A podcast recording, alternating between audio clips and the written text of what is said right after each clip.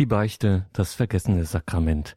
Herzlich willkommen und grüß Gott zu dieser Credo-Sendung, sagt Ihnen Gregor Dornis. Schön, dass Sie bei Radio Horeb und Radio Maria jetzt eingeschaltet haben, wenn wir in dieser kommenden guten Stunde einen Vortrag aus dem Jahre 2008 hören. Wie gesagt, Thema die Beichte, das vergessene Sakrament. Ein Vortrag von Prälat Professor Anton Ziegenaus, emeritierter Dogmatiker der Universität Augsburg. Die Beichte, ein Thema, das an Aktualität nichts eingebüßt hat, ganz im Gegenteil. Das Sakrament, das ja streng genommen ganz zentral zum christlichen, zum katholischen Leben dazugehört, steckt seit geraumer Zeit in einer Krise. Menschen fällt der Zugang zu diesem Sakrament schwer. Man fremdelt sozusagen mit der Beichte und, und so wundert es nicht, dass gerade Papst Franziskus auf dieses Sakrament besonderen Wert legt. Seine pastorale Sorge gilt ja dem Glauben des Einzelnen, dem Glauben im Alltag, der befreienden Kraft des christlichen Glaubens, das dann auch zum Zeugnis wird. Und so sagt er ja unter anderem, der Beichtstuhl sei keine Folterkammer, wo dir die Leviten gelesen werden, sondern die Beichte ist eine Begegnung mit Jesus, dessen Barmherzigkeit uns motiviert, es besser zu machen. Ja, die Beichte ist sogar eine Art Gottesdienst, denn die Beichte wird Gott preisen, weil ich, der Sünder, gerettet worden bin von ihm, der immer wartet und immer vergibt. Die Beichte, das vergessene Sakrament. Hören Sie einen Vortrag aus dem Jahre 2008. Gehalten hat ihn Prälat Professor Anton Ziegenaus, emeritierter Professor für Dogmatik der Universität Augsburg.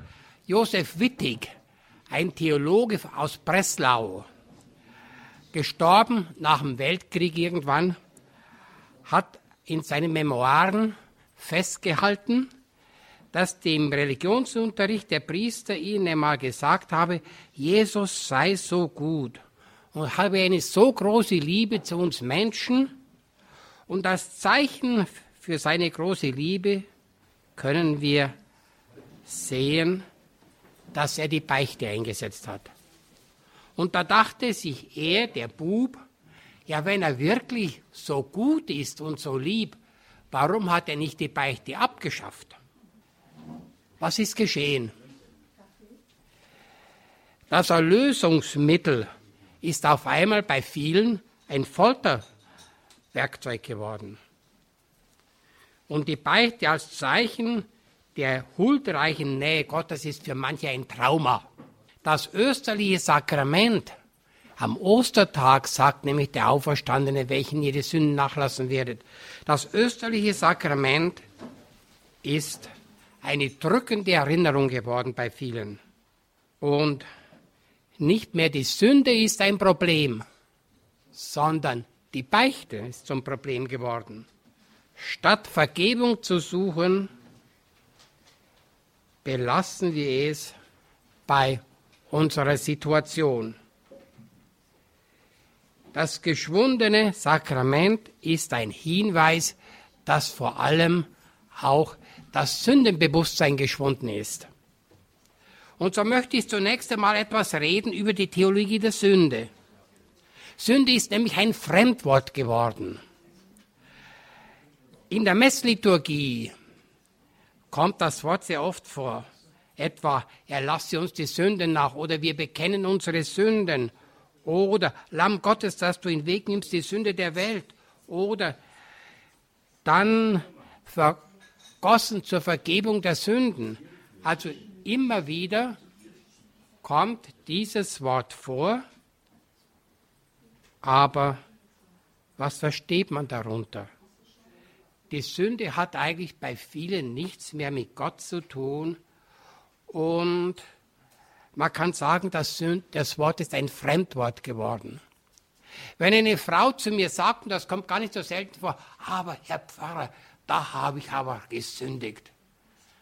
Ich frage dann ein bisschen unbedarft, ja, was haben Sie denn gemacht? Haben Sie Ehe gebrochen?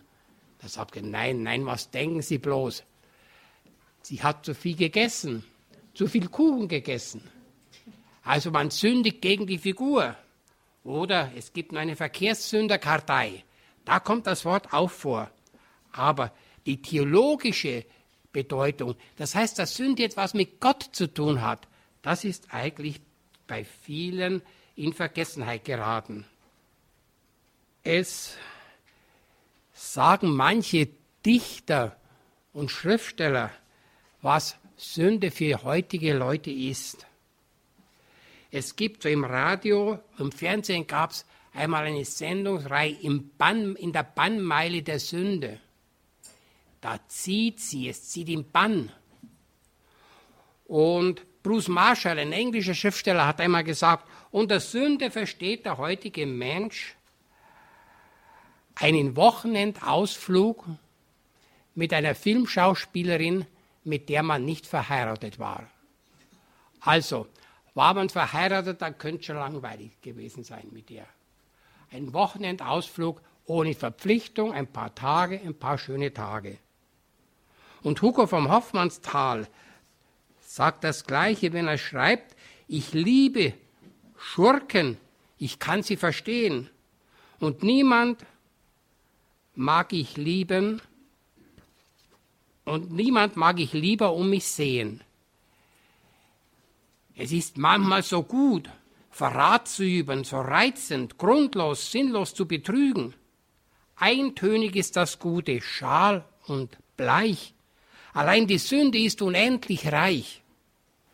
Er bringt da zum Ausdruck, was wir irgendwie oft auch empfinden. Die Sünde ist etwas, was wir in der Regel gern tun. Es ist was Schönes. Das Gute tun wir oft nicht so gern, da müssen wir uns mehr anstrengen. Wenn nun ein solcher säkularisierter Mensch, der den Sündenbegriff verloren hat, einmal zufällig in die Kirche kommt, vielleicht bei einer Beerdigung, und er hört da Worte von der Sünde, Lamm Gottes, du nimmst den Weg, die Sünde der Welt, dann wird er sich sagen, eigentlich hätte es nicht gebraucht. Die Erlösung von der Sünde, dem Reizvollen, wäre nicht notwendig. Erlöse uns nicht von der Sünde, sondern vom Erlöser. So denken vielleicht viele. Nicht die Sünde ist das Problem, sondern Christus selber. Blaise Pascal, der französische Philosoph des 17. Jahrhunderts, sagte mal, die materiellen Christen glauben, dass der Messias sie von der Pflicht, Gott zu lieben, entbunden habe. Dann ist natürlich selbstverständlich die Beichte überflüssig. Nun will ich zuerst einmal etwas von der Theologie der Sünde sprechen, von der Wirklichkeit und der Wirksamkeit der Sünde. Sie kennen den Bericht im Alten Testament vom Sündenfall. Die Schlange, der Bericht ist ein bisschen archaisch formuliert und dargestellt. Die Schlange spricht die Frau an, hat Gott wirklich gesagt? Und es, sie stellt damit die Frau vor eine Frage, dass sie nachdenkt. Was ist das eigentlich? Hat er wirklich gesagt, dass ihr von keinem Baum essen dürft? Sagt sie, nein, ist doch eine maßlose Übertreibung. Von jedem Baum dürfen wir essen, nur von einem dürfen wir nicht essen. Sie hat ein klares Wissen.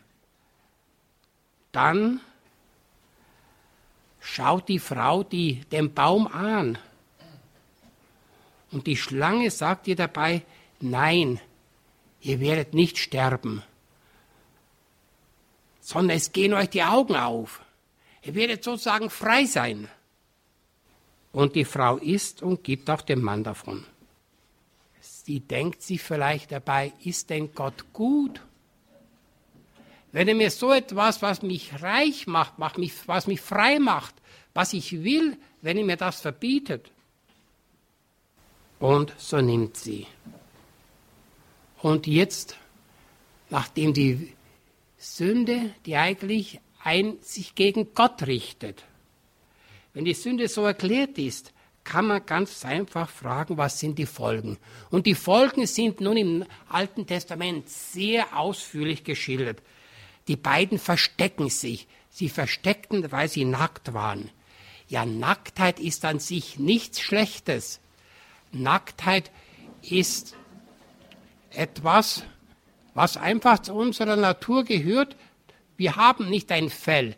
Der Mensch ist von Natur aus zunächst nackt und man hat es auch nicht als problematisch empfunden.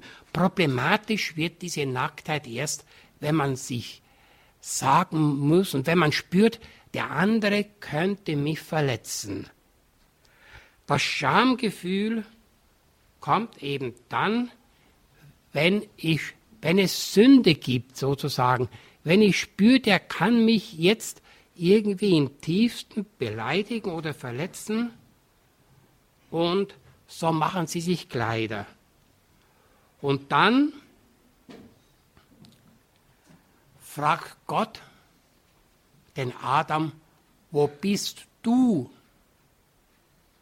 Also er wird persönlich gefragt, du. Und Adam sagt sofort, ich nicht. Die Frau, die du mir gegeben hast, hat mich verführt. Das heißt, es gibt zwei Schuldige. Einmal du selber, du hättest mir ja nicht geben sollen, die Frau. Und sie ist schuld. Und dann fragte die Frau, was hast du getan?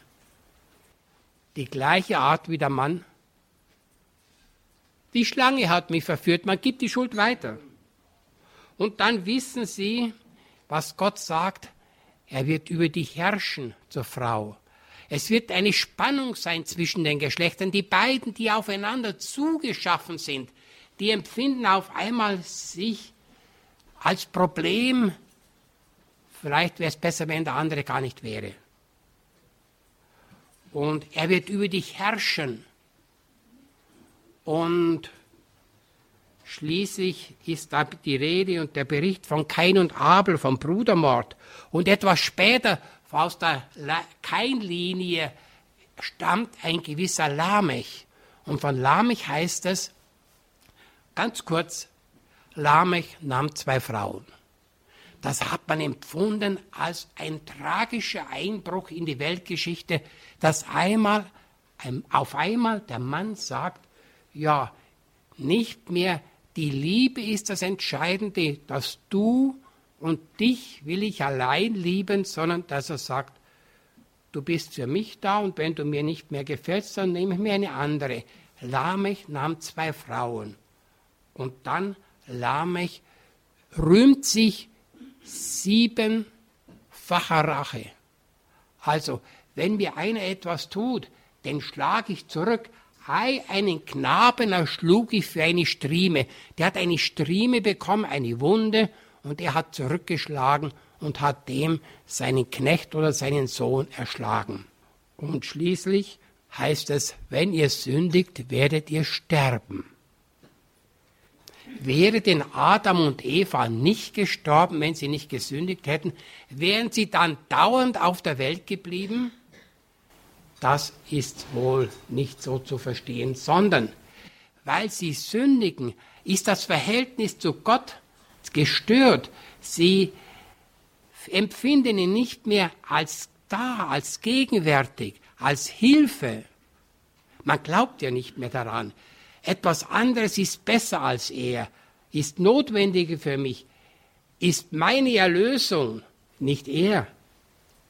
Und so schiebe ich Gott auf die Seite. Mit dem Ergebnis, dass zunächst das ganz gut geht. Aber wenn man es langfristig sieht, man wird älter, man erlebt auf einmal, dass man irgendwann sterben wird, dass man man vermisst nun die Hand, die einen tragen kann. Die Hand, die einen hält, auch angesichts des Todes. Diese Hand Gottes empfindet man nicht mehr gegenwärtig. Und so wird auf einmal der Tod ein Katastrophenerlebnis. Also wenn ihr sündigt, heißt das nicht, ihr werdet sterben, sonst müsstet ihr nicht sterben, sondern wenn ihr sündigt, werdet ihr auf einmal die Hand nicht mehr erleben, die euch trägt, wenn ihr fallt und es wird der Tod eine Katastrophe sein.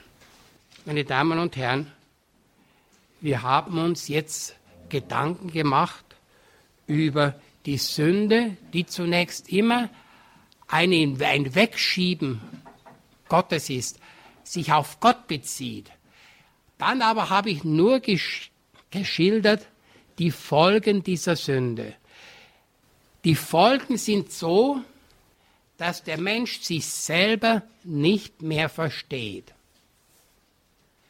Er versteht nicht mehr seine Sexualität, er versteht nicht mehr sein Leben, er sieht bloß das Ende, das immer näher rückt.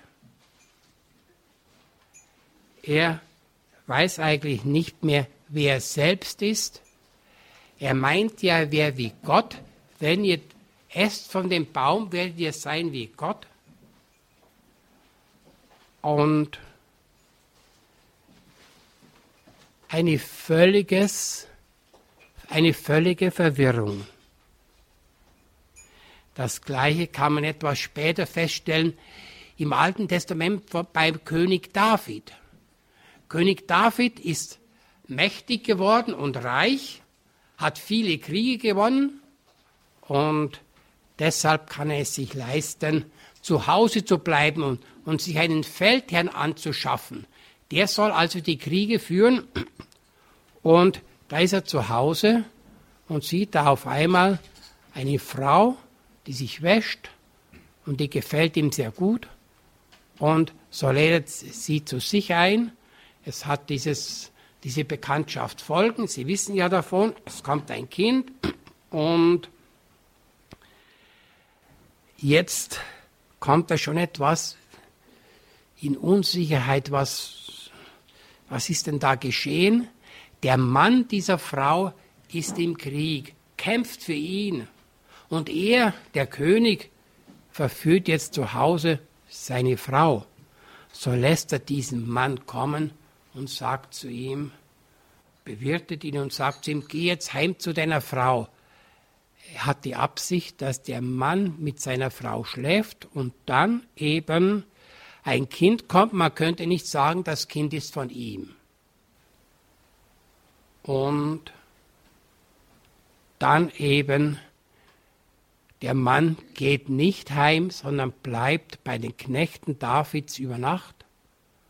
Und deshalb gibt ihm einen Brief mit an den Feldherrn, er soll den Mann dorthin stellen, wo er im Krieg umkommt, wo er fällt. Und da kommt der König Nathan und erzählt ihm die Geschichte. Ein Mann, ein reicher Mann, hatte einen Besuch bekommen. Und dem Besuch will er natürlich etwas zu essen vor, vorlegen und er nimmt vom Nachbarn das einzige Schaf und lässt es schlachten. Und der König merkt sofort, das ist eine Ungeheuerlichkeit so wahr ich lebe, der Mann ist des Todes, sagt er. Und dann der Prophet, das bist ja du, der das getan hat. Und da sagt auf einmal David, der sicher gemerkt hat, dass sein Verhalten nicht in Ordnung war. Da sagt er auf einmal, vor Gott allein habe ich gesündigt. Da wird ihm auf einmal bewusst, was Sünde ist. Sünde richtet sich im Kern gegen Gott. Der Sünder will sein wie Gott. Wo merkt man das? Dass er sich in der Regel als Ausnahme fühlt. Ich will das erklären. Lügen Sie einen Lügner an, der wird Ihnen sofort sagen, das ist doch Lüge. Also, dem anderen gesteht er es nicht zu, zu lügen. Aber für sich ist das in Ordnung. Er fühlt sich als Ausnahme. Oder stehlen Sie einem Dieb was? Der wird sofort sagen, das ist gestohlen. Wiederum, was man sich selber anmaßt zu stehlen, gesteht man dem anderen nicht zu. Warum nicht? Weil ich eine Ausnahme bin. Ich bin sozusagen wie Gott. Und jeder, der sündigt, fühlt sich eine Aus als Ausnahme und er will eigentlich sein wie Gott. Und eigentlich will er gar nicht, dass Gott ist. Es ist fast so, wie man so im Sprichwort oft sagt, zwei Hähne auf einem Mist, die vertragen sich nicht. Und wer Gott ist, der verträgt keinen anderen neben sich. Er will nicht, dass er ist. Jeder, der Böses tut, hasst das Licht, heißt es im Johannesevangelium. Und die Folgen nun dieser Ablehnung Gottes sind die, dass er zum Mitmenschen kein richtiges Verhältnis mehr hat. Er fühlt sich immer diesem Mitmenschen überlegen, wie Kain dem Abel, wie Adam der Eva gegenüber. Und es klappt nicht mehr. Lamech, 77-fache Rache und er nahm zwei Frauen. Meine Damen und Herren, und es klappt nicht mehr, man versteht sein eigenes Leben nicht mehr richtig so kann man eigentlich sagen, die Sünde ist die tiefste Not des Menschen. Wenn der Mensch sein Leben, seine Geschlechtlichkeit nicht mehr versteht und mit ihr nicht mehr Herr wird, wenn, die, wenn Mann und Frau gegeneinander kämpfen, und das ist nicht nur am Anfang, sondern wenn Sie mal in die Zeitung schauen, es ist etwas, was Sie von Anfang an immer wieder fortgepflanzt hat bis auf unsere Zeit. Diese Spannungen immer wieder. Der Mensch wird sich selber zum Rätsel. Im Neuen Testament steigert Gott seine Liebe. Er bettelt als Kind in der Krippe und als Gekreuzigter um unsere Liebe. Es ist die Sünde wegen dieser Liebe, nichts Bagatelles, keine Kleinigkeit. Wenn man bedenkt, so hat Karl Barth mal gesagt, was sich Gott zur Überwindung der Sünde leistet, was er sich zumutet, nämlich er lässt sich die Überwindung kosten, die Hingabe des eigenen Sohnes. Wer das bedenkt, wird verstehen, dass er sich nicht so großzügig oder so oberflächlich sagen lässt, ach, wir sind doch alle Sünderlein.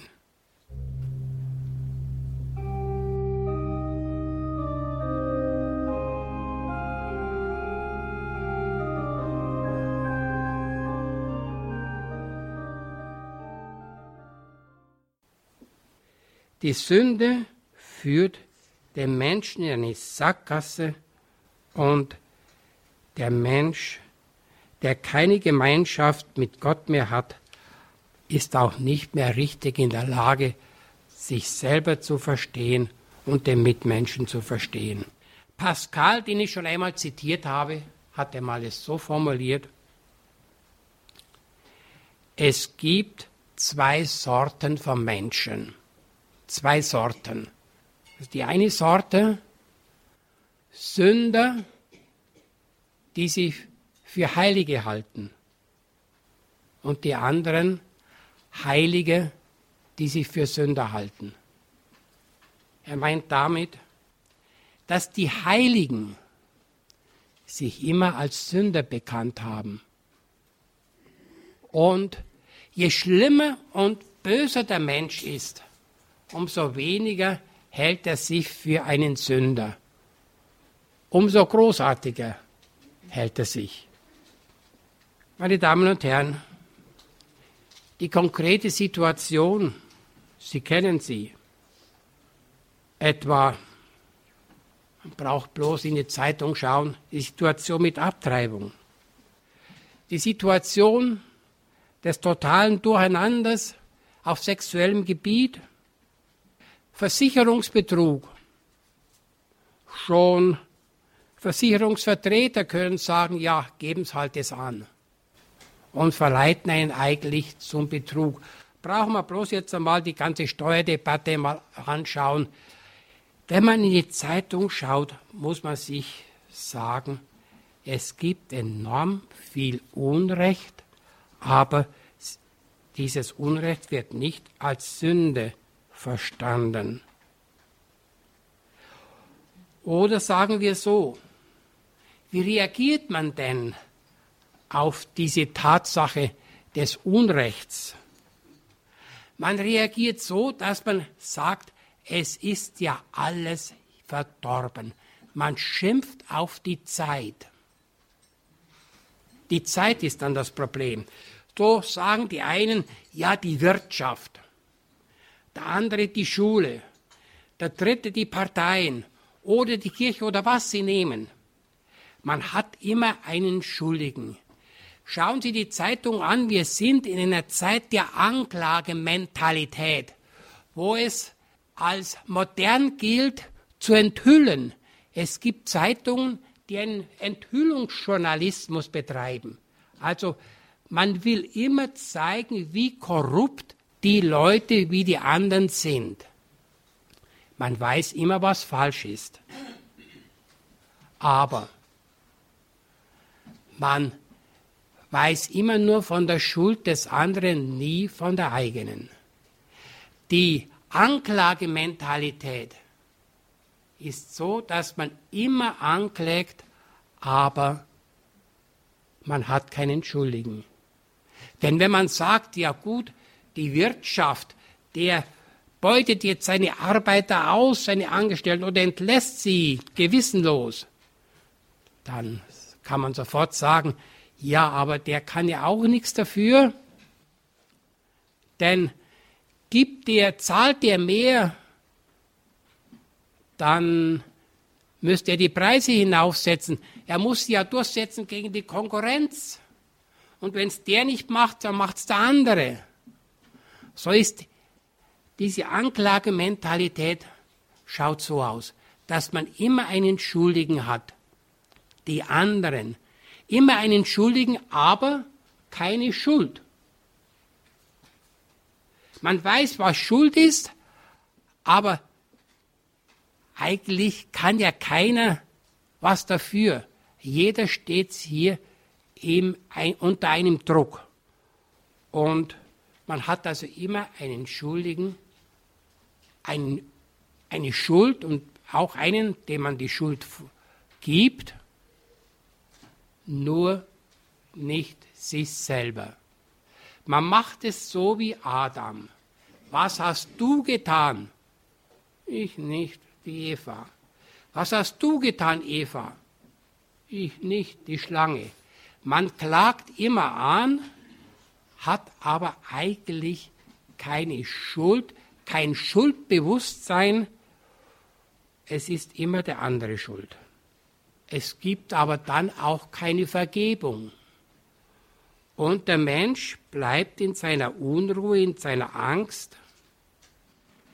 Und was wird die Angst für eine Folge haben? Letztlich, dass man die Situation, die einen ängstigt, vermeidet, dass mir aus dem Weg geht. Man fragt heute oft, woher kommt denn die Kirchendistanziertheit, der Unglaube vieler Leute? Haben sie überhaupt kein Gespür mehr für den Glauben? Oder wollen sie vielleicht nicht mehr erinnert werden an Gott? Davon erzählt uns Goethe. Goethe schreibt in seinen Memoiren Dichtung und Wahrheit, dass er in der Jugend zur Beichte geführt wurde. Damals, Mitte des 18. Jahrhunderts, gab es noch bei den Evangelischen eine Beichte. Man muss sehen, Luther hat oft gebeichtet. Und er hat gesagt, er würde jedem das Abendmahl vorenthalten, der nicht zur Beichte geht. Aber trotz dieser Worte Luthers ist die Beichte in der evangelischen Kirche praktisch abgekommen. Und zur Goethe-Zeit war es gerade so beim Übergang. Und es wurde so gebeichtet, dass man den Kindern gesagt hat, da im Beichtstuhl, da gibt es einen Zettel, den liest runter. Also eine Formelbeichte. Und Goethe hatte irgendein Problem. Man, ich weiß nicht welches, er schreibt nicht darüber, aber man darf wohl annehmen, dass der Jugendliche irgendein Pubertätsproblem hatte. Und er hatte den Willen und das Bedürfnis, sich auszusprechen. Es kam aber nicht dazu, weil ihm ja eine Formel vorgelegt wurde. So hat er das, die Formel heruntergeleiert, ging dann, wie er schreibt, er ging dann zum Abendmahl und verhielt sich einige Tage so, wie man sich bei solchen Gelegenheiten zu verhalten pflegt. Aber dann ist er weggegangen, weggeblieben und verließ Altar und Kirche hinter sich. Für Goethe war die Unmöglichkeit, sich in seiner Situation auszusprechen und Vergebung zu finden, persönliche Vergebung zu finden, der Grund für sein Fernbleiben. Und ich glaube, so ist es auch bei vielen Menschen heute so. Sie spüren zwar, etwas ist nicht in Ordnung, aber dass sie zur Beichte gehen sollten, das wird ihnen vielleicht gar nicht gesagt. Vielleicht schweigt man das Thema in jeder Predigt. Sie finden so keine innere Ruhe und keine Vergebung. Das gleiche schreibt auch einmal Fontane in einem Buch, wo er das handelt von einem Mord, von einem Mord, der begangen wurde von einem Paar und nun liegt die Frau am Sterben. Und da sagt die Frau Ratschek, soll Ezelius kommen, das ist der protestantische Pfarrer, soll er kommen? Nein, sagt sie. Während sie sich mühevoll aufrichtete, es geht nicht. Wenn ich es, das Abendmahl, nehme, so sage ich es. Also, dass sie einen Mord begangen haben, so sage ich es. Ach, lass das doch, Ursel. Was soll das? Daran denkt doch keiner und ich am wenigsten. Er soll bloß kommen und mit dir sprechen. Er meint es gut mit dir und kann dir einen Spruch sagen. Also statt Vergebung sagt man einen Spruch. Und Fontane schildert hier die seelische Not eines Menschen, der von der Gefahr der unwürdigen Kommunion weiß, aber es nicht sagen kann. Gegenüber allen Beschwichtigungsversuchen sieht die Frau klar ihre Schuld, aber auch die zusätzliche Belastung des Gewissens, die ihr das Nehmen des Abendmahls bereiten würde. So hat es auch Goethe empfunden. Er wusste, dass man sich das Gericht essen und trinken kann. Und um dieser Spannung aus dem Weg zu gehen, dieser Angst, ist er überhaupt weggeblieben. Ich denke mir das oft. Wenn es uns nicht gelingt, diese vielen Abtreibungen, ich nehme jetzt nur einen Fall. Man spricht ja von 200, 230.000 im Jahr. Und wahrscheinlich sind von jeder, bei jeder Abtreibung die doppelte oder dreifache Zahl beteiligt. Also der Vater des Kindes, auch die, die Pfleger, der Ärzte und so und die, die Eltern. Wenn es ein kleines Kind war, die Eltern, die das Kind, das Mädchen gedrängt haben sind vielleicht eine Million, die da irgendwie eine Schuld auf sich geladen haben. Wenn die jetzt, spielen wir mal den Fall durch, in die Kirche kommen, wenn die mal ruhig werden, wenn die mal beten, zu Hause oder in einer Kirche, wenn sie ruhig werden, kommt ihnen immer wieder das Problem, ihre Schuld. und sie können die Schuld nicht wegkriegen. Sie werden eigentlich verständlicherweise fernbleiben. Wie Goethe, um die Ruhe zu haben, ließ ich Kirche und Altar hinter mir. Und das ist vielleicht eine Erklärung der Situation vieler Menschen. Ich will nicht verallgemeinern. Und so ziehen sie aus der Kirche aus. Nun, was ist eigentlich die Antwort? Die Antwort ist Vergebung. Aber wie soll die geschehen? Ernst Hemingway schreibt mal sehr nüchtern, es gibt keinen Vater, Gott Vater mehr und keinen Sohn und auch keinen Heiligen Geist. Wer soll uns noch Schuld vergeben? Und das ist vielleicht die Situation vieler, dass sie eine Schuld spüren, aber Gott ist ihnen durch die Sünde zu weit weggerückt, zu fern geworden. Und jetzt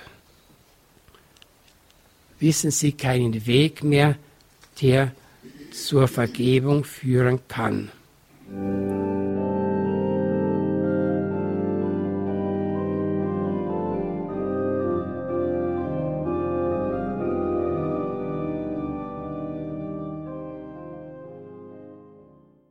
Sie haben eingeschaltet in der Credo-Sendung bei Radio Horeb und Radio Maria, heute mit einem Vortrag aus dem Jahre 2008, gehalten hat ihn Prälat Professor Anton Ziegenaus, emeritierter Dogmatiker der Uni Augsburg. Die Beichte, das vergessene Sakrament. Jetzt könnte die Frage kommen, ja, wie ist denn das, was wir Beichte nennen, theologisch begründbar? Wenn Sie Jetzt, wenn wir mal uns vorstellen, der Apostel Paulus käme in eine Kirche und würde da feststellen, da sind Leute, die stehen da an und gehen dann in so ein Möbelstück und kommen so nach fünf Minuten wieder heraus. Und dann würde er fragen, was machen die da? Er würde das wahrscheinlich gar nicht verstehen. Und wenn wir ihm dann sagen würden, ja, aber Paulus, das ist genau das, was du im Korintherbrief verlangst und im Thessalonicher Brief. Wir sagen, was ich? Das Bußsakrament hat eine ziemlich große Entwicklung und einen Wandel mitgemacht. Aber bei dem Wandel ist irgendwie das Wesentliche geblieben. Ich möchte ganz kurz in diesen Wandel schildern nehmen wir mal an, im zweiten Jahrhundert kam eine Verfolgung. Es wurden zwei Männer dann eingesperrt.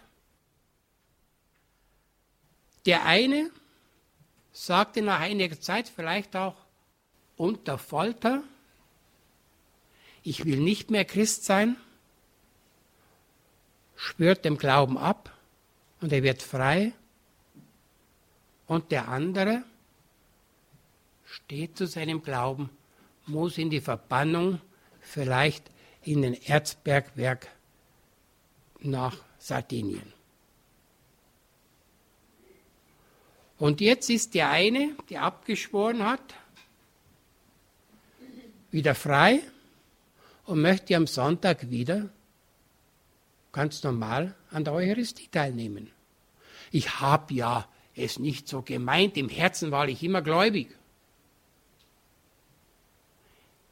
Und da hat die Kirche ihm die Teilnahme am Gottesdienst verweigert. Das Bußsakrament wurde in den ersten Jahrhunderten gespendet in der Form des Ausschlusses aus der Gemeinschaft der Kirche und der Wiederaufnahme. Ausschluss heißt, Du bist jetzt Gott und du bist Christus fern und kannst auch nicht mehr kommunizieren. Bis du Buße getan hast, dann wirst du wieder aufgenommen und du darfst wieder kommunizieren. Du bist wieder in der Gemeinschaft mit Christus. Und die Gemeinde hat in dieser Zeit, wo der draußen war, für den gebetet, dass er umkehrt, dass er wieder den Weg findet. Und der Büßer, der musste an der Kirchentüre stehen, was man als das Schlimmste empfunden hat, das dort stehen. Und die anderen bitten, betet für mich. Und die haben für ihn gebetet. Es gab sogar einen Kreis von Witwen. Man könnte vielleicht sagen, das waren die heutigen Ordensleute. Es gab so einen Kreis, die ganz bewusst für die gebetet haben, dass sie den Weg zur Umkehr finden. Und nach einiger Zeit der Buße, die bestand im Gebet, in Werken der Nächstenliebe und auf Fasten, nach einiger Zeit der Buße wurde er wieder in die Gemeinschaft aufgenommen. Also Ausschluss als Zeichen seiner Trennung von der Kirche und seiner Trennung von Christus und Wiederaufnahme Zeichen, dass er wieder zu Christus gehört. Und das verlangt nun Paulus im 1. Korintherbrief, Kapitel 5. Da gab es in Korinth einen Mann, der hat mit der Frau seines Vaters zusammengelebt. Es ist wahrscheinlich nicht seine Mutter gewesen. Ich stelle mir das so vor, der Vater hat wieder geheiratet nach dem Tod seiner ersten Frau und diese Frau, eine Junge vielleicht, und der Sohn dieses Mannes, die haben sich besser verstanden. Die hat gesagt, was willst du mit dem alten Mann? Ein Junge ist mir lieber. Und so gab es ein Verhältnis. Und die Korinther waren sehr großzügig. Wir sind ja in Korinth, der Hauptstadt Griechenlands. Wir sind nicht im hintersten bayerischen Wald. Wir lassen das zu. Und da sagt Paulus, ihr rühmt euch noch, statt dass ihr den ausschließt aus eurer Mitte. Schließt ihn aus.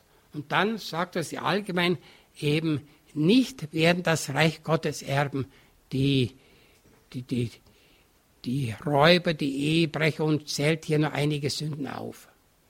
Das sagt Paulus. Dann gab es noch einen Fall in Thessalonich.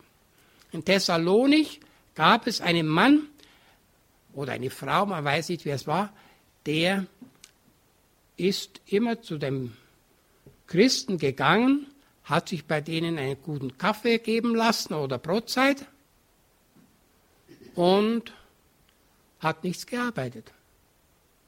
Also ließ sich von den Brüdern ernähren, durchköstigen. Und wenn die sagten, ja, du arbeitest du nicht, dann kam vielleicht die Antwort, aber du glaubst du nicht, der Herr kommt doch bald. Was willst du da mit deinem Geld? Also gib's doch mir. Und Paulus, Paulus sagt hier, wer nicht arbeitet, soll auch nicht essen und schließt den Bruder, der ungeordnet lebt, aus eurer Mitte aus. Aber behandelt ihn als Bruder. Also nicht einfach, dass er sagt, hinaus mit dir und jetzt haben wir unsere Ruhe. Er ist ja dein Bruder. Deshalb muss ich schauen, dass dieser, dieser Bruder wieder den Weg zurückfindet. Behandelt ihn als Bruder. So hier. Dann ist das Ganze noch, könnte man noch schildern, im Matthäusevangelium Kapitel 18. Ich werde jetzt das nicht so ausführlich schildern, das können Sie ja nachlesen. Im Kapitel 18 am Matthäusevangelium, wo dann Jesus sagt, was ihr auf Erden bindet, wird im Himmel gebunden sein. Was ihr auf Erden löst, wird im wird im Himmel gelöst sein. Und da ist gemeint ausschließen und aufnehmen. Was ihr so ausschließt und aufnimmt, das gilt auch vor Gott. Also das ist ja ein Sakrament, dass das, was hier zwischen Menschen unter Menschen geschieht, dass es vor Gott gilt. Und kurz nach diesem Text, also Matthäus 18, 18, sagt dann Jesus, wenn zwei oder drei beisammen sind und für etwas beten, da bin ich mitten unter ihnen. Man kann sich fragen, was will das jetzt mit diesem Ausschluss und mit der Aufnahme, wenn zwei oder drei zusammen sind und beten. Es sind gemeint die Brüder, die nun für den ausgeschlossenen Sünder beten. Und dann bringt Jesus und dann sagt Petrus, ja, wie oft darf jetzt das geschehen? Wenn ich Klassen hatte in Exerzitien, dann habe ich es mit denen durchgespielt. Wenn einer die Klasse verleumdet, hinhängt beim Lehrer, was macht ihr dann mit dem? Dann schließen wir ihn aus, wir reden nicht mehr mit ihm, sagten die. Ja gut. Und wenn es ihm leid tut, nehmt sie ihn wieder auf. Ja, dann nehmen wir ihn wieder auf. Und wenn er es wieder macht, wir haben ja immer unsere Lieblingsfehler, die wir immer wieder machen, dann machen wir es wieder so. Wir reden nicht mit ihm. Lasst ihn so links liegen. Und wenn er es, ihn, wenn er es bereut, dann nehmen wir ihn wieder auf. Aber wir sagen ihm schon, das darfst nicht immer machen. Und da stellt Petrus die Frage, wie oft darf jetzt das Spielchen geschehen? Und Petrus war großzügig. Die Klasse kam meistens bis zu viermal. Dann ist Schluss. Und Petrus sagt, wie oft darf mein Bruder sündigen und ich soll ihm vergeben. Vielleicht siebenmal. Und Jesus sagt nicht nur siebenmal, sondern siebzigmal siebenmal. Also eigentlich immer, denn so ist auch Gott, der, und da kommt jetzt nun das Vergleich, das Gleichnis von den beiden Knechten. Dem einen sind ein Millionenbetrag nachgelassen worden und dem nächsten vielleicht 200 Mark. Und der ist nun auf einmal so hart gegen den zweiten Knecht und sagt, zahl sofort zurück, nachdem ihm alles geschenkt wurde. Sie kennen ja das Gleichnis. Und so heißt es eben, dir wurde alles vergeben, drum musst du immer verzeihen. Das ist aber gesagt dem, der drin ist, also der nicht ausgeschlossen ist. Du musst dem immer wieder verzeihen, weil auch dir alles vergeben worden ist. Meine Damen und Herren, so war es auf der Ebene des Neuen Testaments. Es konnte aber sein, dass jemand nicht mehr diese Exkommunikationsbuße vollziehen konnte, wenn er krank war. Und diese Situation wird im Jakobusbrief behandelt. Jakobus 5. Da heißt es, ist einer krank, rufe er den Priester, er möge beten und ihn salben, und der Herr wird ihn aufrichten. Und dann geht es weiter. Und wenn er Sünden begangen hat, sollen sie ihm nachgelassen werden. Also es ist nicht gesagt, dass zu dieser Krankensalbung gehört, dass er Sünden, dass nachgelassen werden müssen, dass er Sünden hat.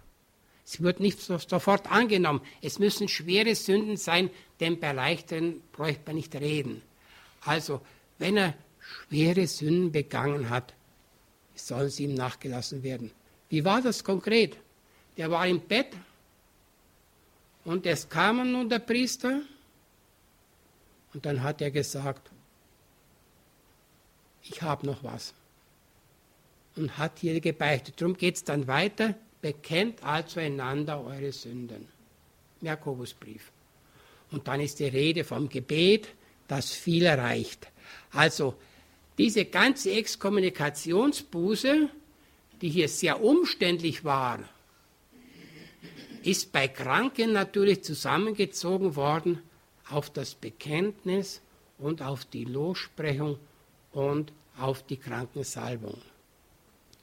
Da sind wir eigentlich in der gleichen Situation, wie wenn heute jemand im Krankenzimmer, im Krankenhaus beichtet. Ja, aber jetzt will ich dann doch ganz kurz noch, damit ich Sie nicht irgendwie uninformiert entlasse, will ich sagen, wie es weitergegangen ist. Also ursprünglich dieses Ausschließen und Aufnehmen. Das setzt aber voraus, dass eine geordnete Gemeinde da ist die für einen betet, wo man ausgeschlossen ist, wo man aufgenommen wurde. Das war praktikabel in kleinen Gemeinden einer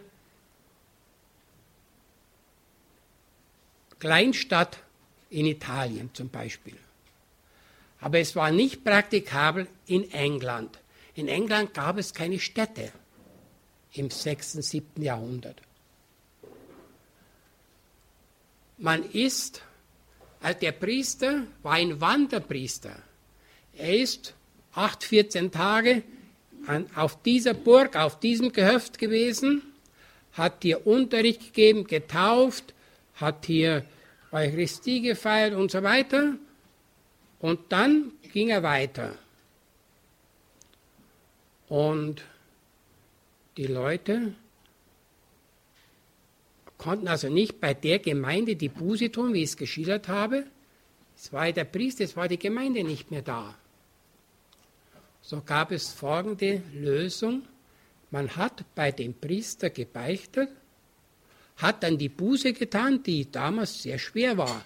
Zum Teil Wochen, Monate lang, jeden Mittwoch und Freitag so und so viele Stunden beten, fasten. Und dann eben wurde, ging er wieder zum Priester und hat nach getaner Buße die Absolution bekommen. Weil es aber schwierig war, diesen Priester, der ein Wanderpriester war, immer wieder zu erreichen, hat man gesagt, ja, wenn du versprichst, die Buße zu leisten, dann kann ich dir sofort die Absolution geben. Und so sind wir bei der jetzigen Beichte. Verhältnismäßig einfach. Es ist nur weggefallen die Gemeinde, die für einen betet, das Bewusstsein, dass meine Sünden immer auch die Gemeinde betreffen. Jede Sünde. Nicht nur, wenn ich stehle oder lüge, sondern auch, wenn ich zum Beispiel, sagen wir es ganz einfach, mein Abendgebet vergesse, dann wird irgendwann mein Geist anders, meine Haltung. Und ich werde dann in der Gemeinschaft anders leben, als wenn ich für meine Mitmenschen, für diese und jene, ob Kranke, ob, ob Einsame, als wenn ich für die bete. Dann werde ich einfach anders. Und so ist ein Bewusstsein geschwunden, nämlich das Bewusstsein, dass ich mit meiner Sünde nicht nur gegen Gott, sondern auch gegen den Nächsten mich verfehle und es und dass ich auch vom anderen Vergebung bekomme und dass der andere mir auch Vergebung gewähren muss. Wenn also einer, um es einmal ganz einfach zu schildern, bei der Beichte ist und er geht aus dem Beichtstuhl raus und ich habe etwas gegen ihn, weil er mich damals betrogen hat, weil er mich angelogen hat, weil er mich verleumdet hat, dann muss ich eigentlich annehmen, er hat das bereut. Und es wurde ihm vom Priester im Namen der Kirche, auch in meinem Namen, Vergebung gegeben.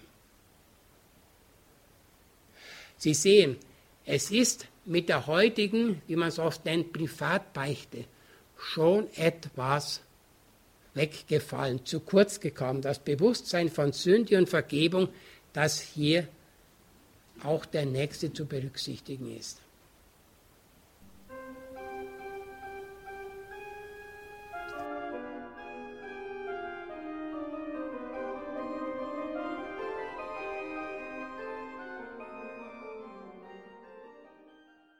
Die Beichte, das vergessene Sakrament, darum geht es heute in der Credo-Sendung hier bei Radio Horeb und Radio Maria.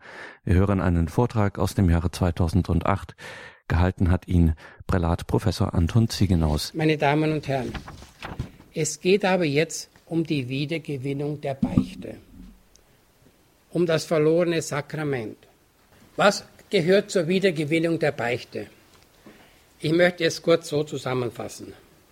Es gehört dazu eine klare, ein klares Wissen, was Sünde ist, eine Theologie der Sünde. Davon habe ich gesprochen. Es gehört dazu eine klare Theologie des Bußsakraments, der Beichte. Beichten muss ich bei schweren Sünden. Und die soll ich mir nicht schenken, großzügig, bei schweren Sünden.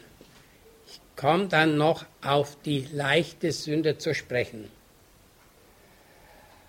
Und zum klaren Wissen um das Bußsakrament gehört auch der Zusammenhang von Bußgottesdienst und Beichte. Die Beichte, Buß, es gibt keine Generalabsolution. Früher, vor 15, 20 Jahren, war das oft so gefordert von manchen, aber eine Generalabsolution ist eigentlich nicht rechtens. Wenn sie gegeben wird, etwa in Fällen, wo nicht jeder beichten kann, nehmen wir in Orte der großen Priesternot. Wenn der Priester in, in Brasilien an Weihnachten hinauskommt, der kann nicht in, die, an diesem Ort tausend Beichten hören. Und er kann nicht dann weiterziehen und am nächsten Tag wieder tausend Beichten hören. Er wird die Eucharistie feiern und er kann dann die Generalabsolution geben. Das ist erlaubt. Aber der Empfänger muss den Willen haben, schwere Sünden bei nächster Gelegenheit zu beichten, also irgendwie dann einen Priester aufzusuchen und dann eine echte Beichte abzulegen. Wo er das nicht hat, den Willen, dann fehlt es an der Reue. Und ohne Reue gibt es auch keine ernsthafte Lossprechung. Ja, also eine klare Theologie der Beichte. Schließlich gehört dazu, dass wir uns der Wirkung der Beichte, der Absolution bewusst werden. Die Beichte, so sagte ich, ist das Ostergeschenk Christiam. Ostertag erscheinte den Jungen, empfanget den Heiligen Geist, welchen ihr die Sünden nachlassen werdet, sind sie nachgelassen, welchen ihr sie behalten werdet, denen sind sie behalten. Das Ostergeschenk des Auferstandenen. Und man muss sich ferner bewusst sein, dass Jesus sagt, wenn ein Sünder umkehrt, dann ist eine Freude im Himmel bei den Engeln. Und dieses Positive der Freude im Himmel, dass einer umkehrt, das soll man sich zunächst vor Augen halten. Das hält sich auch immer der Priester vor Augen, wenn er Beicht hört. Das Problem, wenn ich einmal von meiner Seite das sagen darf, ist nicht die Sünde, sondern das Problem ist eigentlich derjenige, der gar keine Sünden hat. Wenn aber einer kommt und es wirklich bereut, dann freut man sich eigentlich, dass einer umkehrt. Also, man soll das Positive des Sakraments sehen und das wird nun zum Ausdruck gebracht mit dem Wort Beicht macht leicht. Tatsache ist es, dass die Leute nach der Beichte immer wieder empfinden, ich kann anders beten. Mein Verhältnis zu meinem Ehepartner, zu meiner Familie ist anders. Warum ist sie anders? Ja, weil diese Störungen, von denen ich gesprochen habe, im Sündenfallbericht, weil die beseitigt sind, weil das Verhältnis zu Gott wieder in Ordnung ist, ist auch das Verhältnis zwischen Adam und Eva wieder in Ordnung, ist das Verhältnis zur eigenen Geschlechtlichkeit in Ordnung, kann ich also den anderen achten und werde ihn nicht vor den Karren meines Egoismus spannen, wenn Sie an Lamech denken. Wenn also dieses Verhältnis zu Gott in Ordnung ist, und das sagen mir nun viele, wenn ich Leute frage, nehmen wir mal ganz einfach, die vielleicht sexuelle Schwierigkeiten haben, die sagen, mein Gebet gelingt eigentlich nicht. Und wenn ich sage, ja geht's gar nicht, dann sagen ihnen die sehr, sehr oft, doch eine Woche nach der Beichte. Das ist die Erfahrung, Beicht macht leicht. Und wenn man zugunsten des Sakramentes sprechen soll, dann kann ich bloß sagen, tu's. Und wenn du es tust, wirst du feststellen, es ist leichter, du bist erleichtert. Beicht macht leicht. Das Konzil von Trient einmal, gibt einmal eine Antwort auf die Frage nach der Wirkung des Sakraments. Und es sagt wörtlich, sein Gehalt und seine Wirkung ist die Wiederversöhnung mit Gott und der Kirche, der zuweilen bei frommen Menschen, na, da zuweilen bei frommen Menschen, die dieses Sakrament mit Hingabe empfangen, Friede und Heiterkeit des Gewissens, Friede und Heiterkeit des Gewissens, das heißt, dass man sich innerlich frei fühlt verbunden mit starker Tröstung des Geistes zu pflegen, zu folgen pflegt. Also, es wird alles leichter. Dieses, diese Erfahrung sollte man machen und wer diese Erfahrung macht, der wird das Sakrament schätzen, der braucht dann nicht mehr eine Werbung von mir. Kardinal Meissner hat eine Predigt gehalten vor den Bischöfen und da über die Beichte gesprochen und er hat es so ausgedrückt, dass man die Enttäuschung loswerden kann. Die Enttäuschung über sich, dass man so und so ist, dass man das getan hat, dass ich dazu in der Lage bin. Nietzsche sagte mal, dein Gedächtnis sagt dir, das hast du getan. Dein Stolz sagt dir, das hast du nicht getan. Also ich kann doch das nicht getan haben, ich bin doch ein ordentlicher Mensch. Und so streiten sich die beiden, am Schluss gibt das Gedächtnis nach. Und genau darum geht es, dass ich mich anschauen darf, nicht nur beim anderen die Schuld suchen, sondern mal bei mir dass ich mir das gestehen darf und dass ich etwas loswerden kann. Dazu gehört sicher eine reguläre Beichtpraxis. Wer alle Jahre einmal beichtet, der wird jedes Mal große Hemmungen haben. Der kommt dann daher und schnauft wie ein Walross und weil es ihm so schwer fällt. Wer eine reguläre Beichtpraxis hat, wie oft das er sein will, davon will ich jetzt nicht sprechen, das wird zu weit führen. Wer eine reguläre Beichtpraxis hat, für den ist das nichts besonders Belastendes. Er wird das Befreiende des Sakraments erleben. Und so eben kann ich nur bitten und auffordern, dass sie versuchen, ein eigenes Verhältnis zum Sakrament zu bekommen.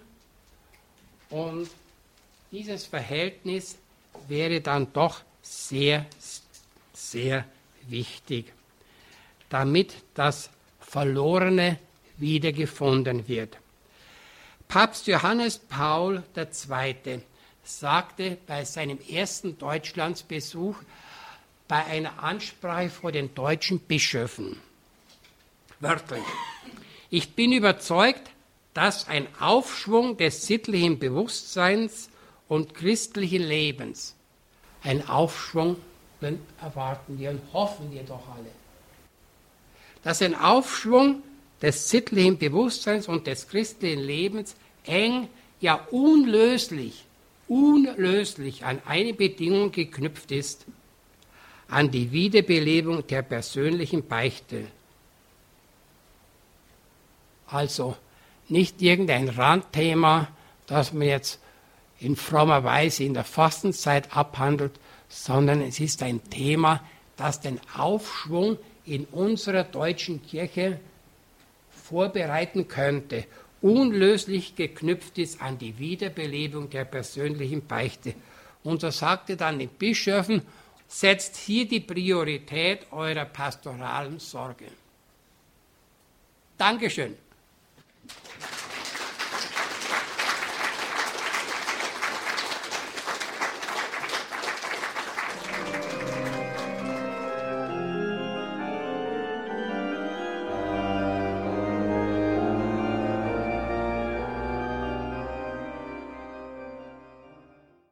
In der heutigen Credo-Sendung bei Radio Horeb und Radio Maria ging es um die Beichte. Wir hörten einen Vortrag aus dem Jahre 2008 von Professor Anton Ziegenaus, emeritierter Dogmatiker der Universität Augsburg. Auch davon wird es einen Mitschnitt geben bei unserem CD-Dienst und in Deutschland zu erreichen. Ab morgen Vormittag wieder unter der 08328 921 120 oder auch auf horeb.org finden Sie dann morgen im Laufe des Tages diese Sendung in unserem Podcast- und Download-Angebot. Hier im Programm geht es jetzt weiter um 21.40 Uhr mit der Komplet, dem Nachtgebet der Kirche. Einen gesegneten Abend und eine behütete Nacht wünscht Ihnen Ihr Gregor Dornis.